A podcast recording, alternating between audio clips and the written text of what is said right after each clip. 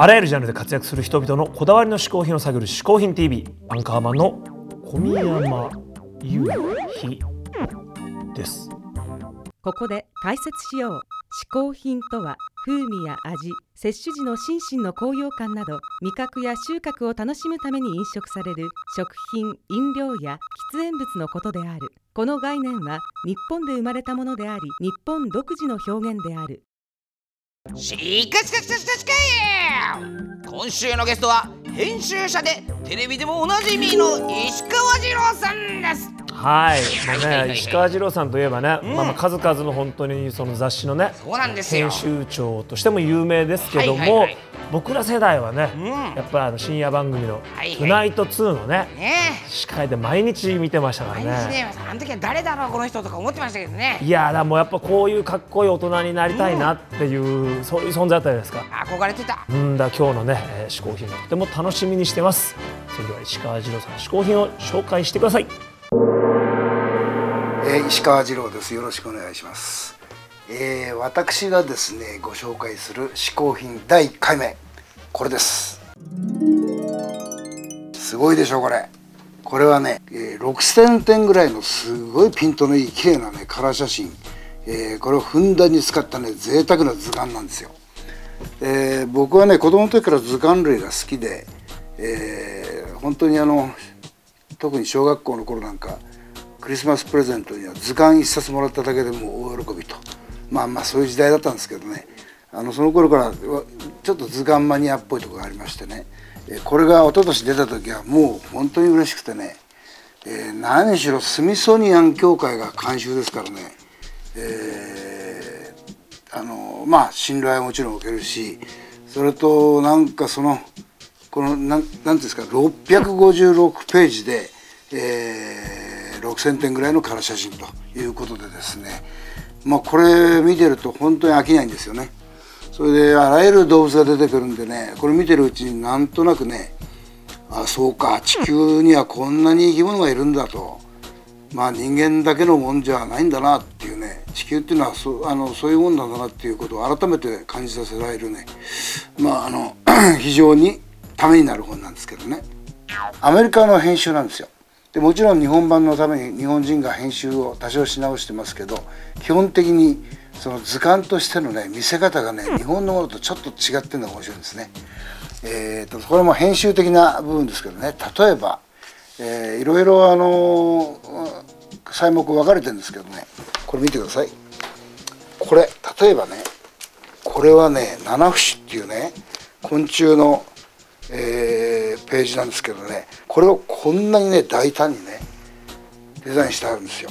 大体このこの七節の取り方が上から取ってるでしょ。上からしかも下を向いて取る。普通こういうことはね日本の図鑑じゃやらないんですよ。日本の図鑑は大体ですね。こういうふうにありますね。あるいは真上から取るっていうね。こうやりますね。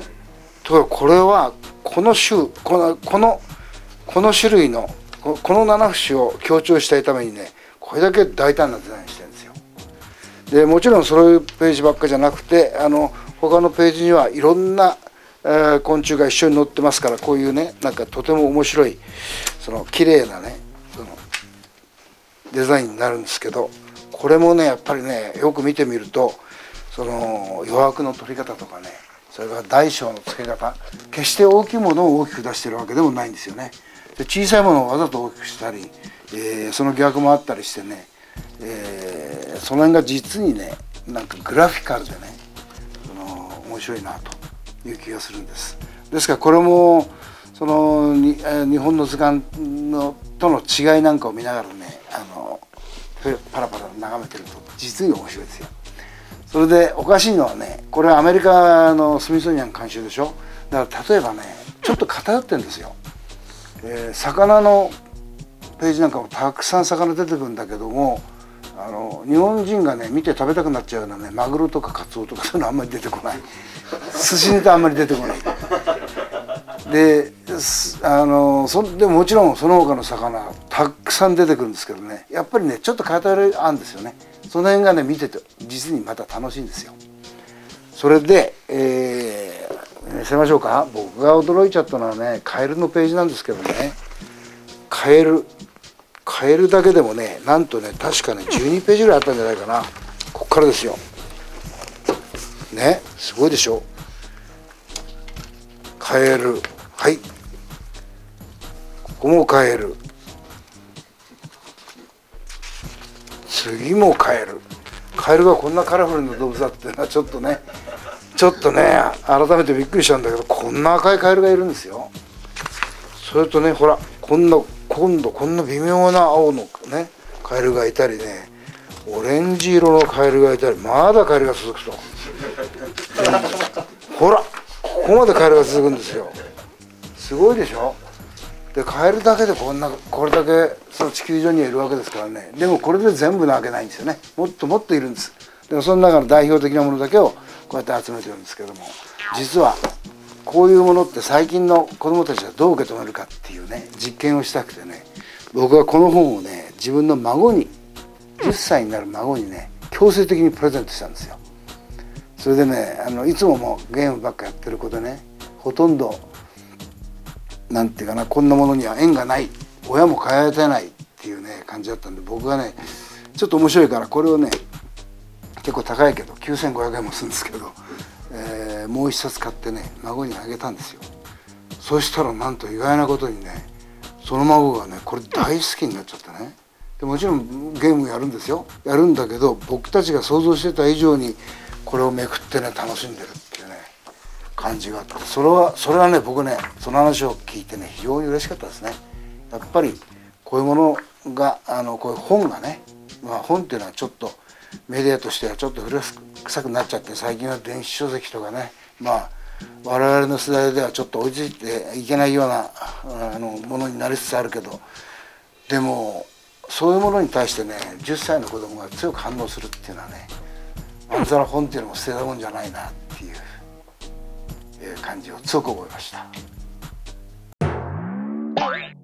石川次郎さん一つ目の嗜好品は？地球博物学大図鑑でした。はいあの今回ね、はいはい。石川次郎さん紹介してくれた大図鑑、うこれがあまりに素晴らしいということでねすごい。今日はこのスタジオの方でもちょっとね、うん。見てみたいと思いますんで、持ってきてもらいましょうか。配達係さんよろしく。おアマジンやめーおかこれ本当重いから早く取って。そんな重くない？重重重これ重いですね。重いんですよ。いやもう僕が持ってんだよもういや重かった。あ重かった、これはでも9500円でこの重さは結構すごいですね。うん。重い重みがあるよな。というわけでですね、えーこちらですよ。来ましたよ。はいはいはいはい。地球博物学大図鑑とほんと大図鑑って感じだよね。大これは本当に大本当に重い。そしてねこの表紙だけ見ても分かります、本当にその何？地球にある全てのものが載っているというのは、はいはい。このここのねアイコン的なものだけ見ても分かりますけども僕もちょっとこれあの買って読ん,、まあ、読んだとかちょっと見たんですけどももうすごいのはねまあ二郎さんも言ってましたけどまずね開けて1ページ目ですよ。もういきなりこのほらおこれマンドリルマンドリルだ。マンドリルからいきなり来ますよ。突然。なんでマンドリルなんだろうね。いやそこは分かんないけど。祖先とかじゃないでしょやっぱりねド頭からこの迫力でしょ？うんうんうん。で私ねまあ二郎さんがたくさんこれを紹介してくれましたから、もう中身は大体皆さん分かると思うんですがこの前書き。うんうんうん。スミソニアン国立自然史博物館館長のねクリスティアン・サンパーさんのサンパこの2ページ目にある前紙前紙じゃない前書きだけでうん。これはもう買う買ったね。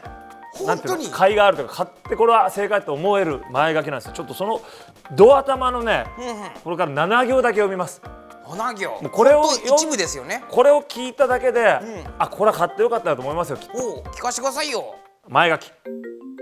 人間はうん。この惑星で何百万種もの植物動物微生物と共生しており私たちの生活はそれらと密接に結びついています。周りを見渡すだけでいかに私たちが日々他の生物と関わり合っているかがよくわかります、その領域は植物衣類といったものから体内で生活する細菌空気飲み水にまで至ります。大きく複雑な生命の木において私たち人間は一本の小枝です。この木は時の経過とともに実に多くの枝を失ってきました。こういうね木に例えましたか。もう図鑑でねうん。なんか図鑑だったら普通ねすごいなんかいっぱいいますぜ猿変な猿いますぜとかでしょ？そこをまずいきなりやっぱねこのね生命はこう一本の大きな木であると。我々はその一つの枝に過ぎないって書かれてそっから先にね600ページぐらいあるわけですよ。これはね説得力の凄さたるや。重みがあるね重みがある。だからこれは本当にね、あの石川さんもね言ってましたけどもぜひね一家に一冊というか、子供や孫にあげてもいいし友達や恋人にプレゼントしてもいいし、かなり、えーいい本だと思いますので皆さんもぜひチェックしてみてください。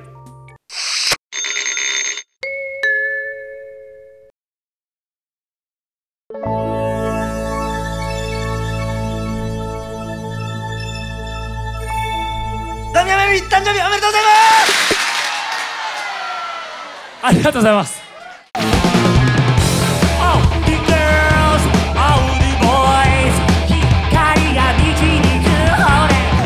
見つなぐこの世界の